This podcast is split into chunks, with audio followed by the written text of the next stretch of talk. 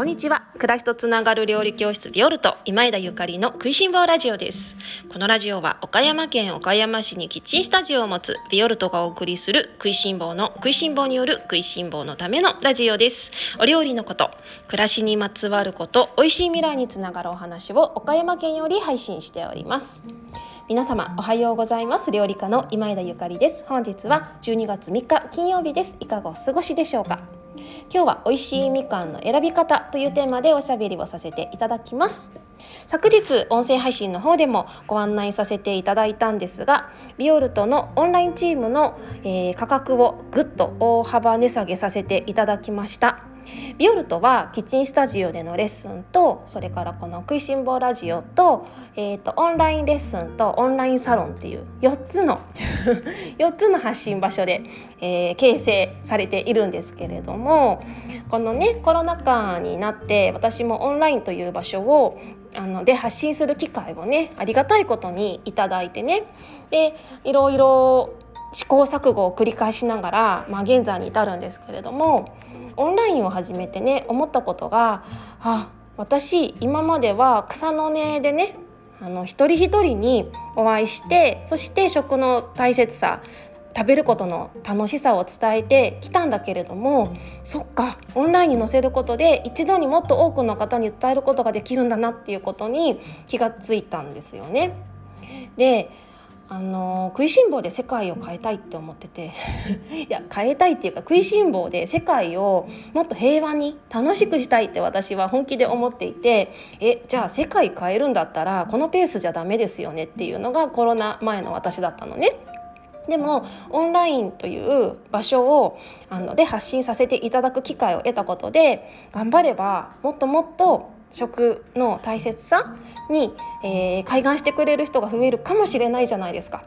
というわけで今回値下げをさせていただいた理由は私のチャレンジでできるだけ多くの人に一人でも多くの方に食の大切さを伝えたいということ気軽にビオルトのオンラインチームに参加していただけるようにするためのあの私のチャレンジです。もしあの気になる方はビオルトのオンラインショップの方に詳細記載しておりますので見てみていただけたら嬉しいです。早速ねご入会してくださった方がいらっしゃってめちゃくちゃ嬉しかったんですけれどもありがとうございます。今まであの忙しいからね毎日オンラインサロン見れないかなと思って躊躇していたんだけれどももうねぐずぐずしててもしょうがないって言って入ることにしましたっていうめちゃくちゃ前向きな嬉しいメッセージがついていてすっごく嬉しかったです。ありがとうございます。あの気軽な価格にしていますので別に毎日見れなくてもいいし私私もね毎日じゃなくて2日おきぐらいに発信をみんなのペースに合わせてね2日おきぐらいに発信をしているんですけれどもあの絶対見ないとダメっていうものでもないしみんなのペースで楽しんでいただけたら一番いいかなと思っています。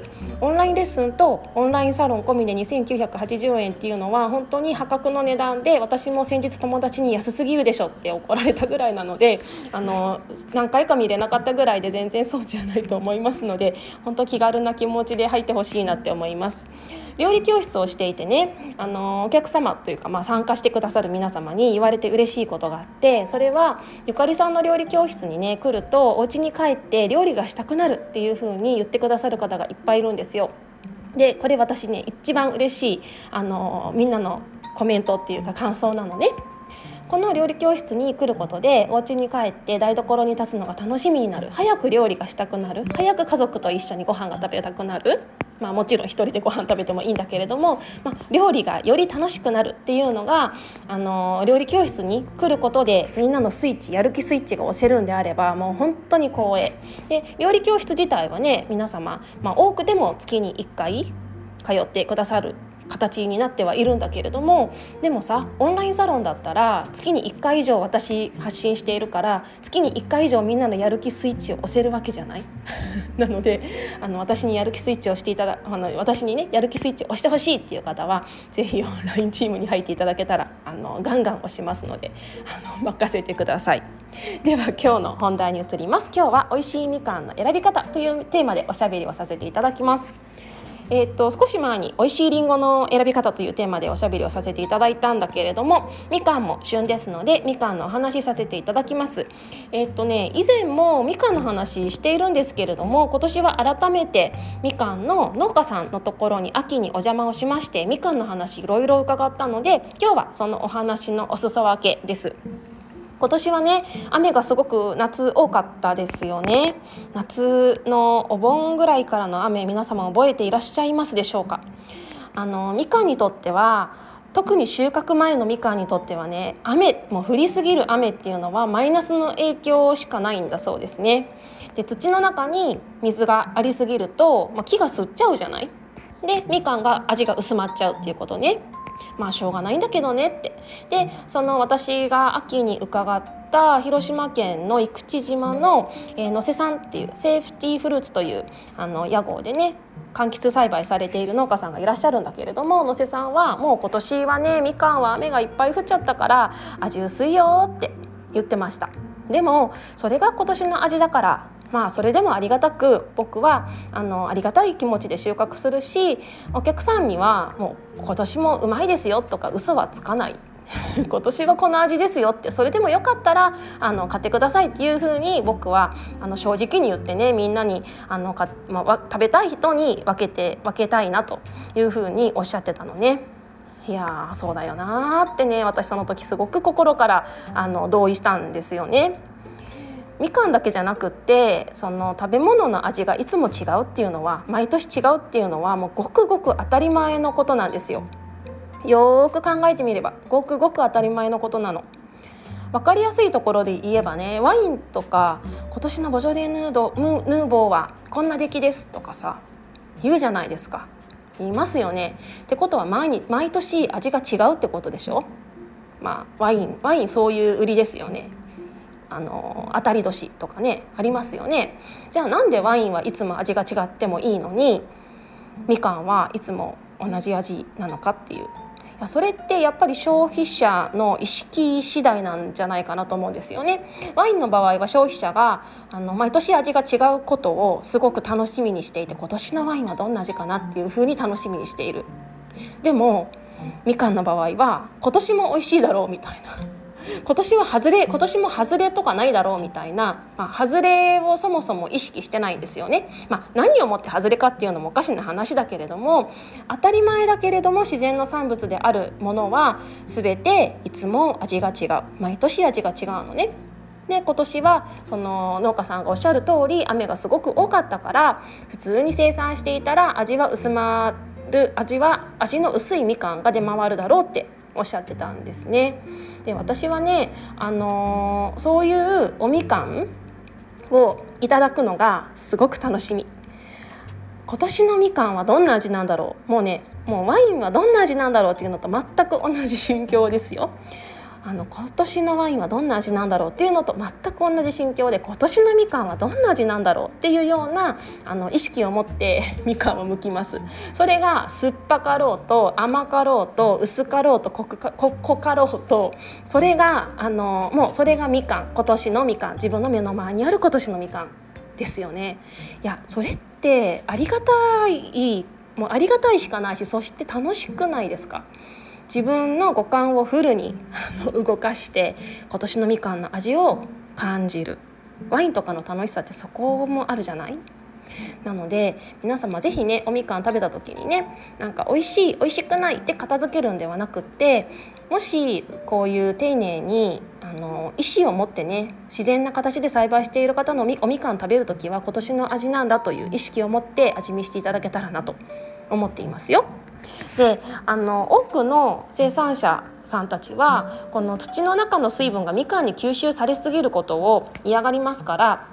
ここでお薬を散布するそうですね特に化学肥料によって過剰過剰に窒素を取り込んでしまったみかんの木はその窒素分を薄めようとして余分に水を吸収しちゃうんだってあの窒素肥料っていうのは窒素成分なんだけれどもいっぱい入ってれば入ってるほど水を飲んじゃう。例えばまあイメージ的に言うと梅干しいっぱい食べたらお水飲みたくなるのと一緒ですね。喉が乾燥し喉が渇いてる水が飲みたいっていう状態。だから化学肥料がいっぱい入ってるようなみかんの木っていうのはそれを薄めようとしてあの余分に水分を吸収しちゃう。で薄まっちゃうじゃないですか。だからそれを止めるためにみかんの木にホルモン剤を散布するんだって。っていうことですね。でそれを散布することで水を吸いすぎないようになるそうででギリギリみかんの味が薄まりすぎるのを防ぐそうです。どうですかね？であのこれってね別に農家さんが悪いわけじゃないんですよね。農家さんもみんな私たちに美味しいみかんを届けたいっていう思いであの農薬まいてくれてるんだと思うんです。ですよね。だけど私たち消費者がみかんは甘いものに決まってる。もうどんどんどんどんなんか甘いフルーツを欲してるじゃない日本人って。甘ければいいみたいなね高級フルーツとかどんどん出ていますけれども。そういうあの消費者のニーズに応えるために農薬をままくしかないんですよね。なんかさ違うかなって思うの。で何が一番あの発端かって言ったら消費者なんですよ。消費者がどんなものを買うか。消費者が買ってくれるものを農家さんが作っているわけでそこはいつも言ってるけど買い物は投票なんだよねっていうことなんですね。なので皆様ねもしあのこれからおみかん食べる時に今日も食べたよっていう方もいらっしゃるかもしれないですけれどもおみかんの味感じてみてください。今年の味どんな味かな？特にあの丁寧にね自然のリズムでみかんを育ててる方のものを味わっていただけたら嬉しいなと思います。でその美味しいみかんの見分け方で言うとねあのみかん自体がつまり詰まってるものが美味しいみかんなんですね、まあ、何をもって美味しいかって美味しいってすごく主観的なので人にとっては美味しくないものもあるかもしれないんだけれどもその自然に育ったみかんっていうのは実と皮の間に空間がありすぎないっていうことなんですね。じっくりじっくり育ってるから皮と実が同じリズムで成長しているので皮と実の間に空間がありすぎないんです。だからすごく詰まってます。持ってみて詰まってるなっていうのがちょっと手では分かりにくかったら剥いてみたら一目瞭然ですね。剥きにくかったら 剥きにくかったら自然のリズムで育ったみかんの証拠。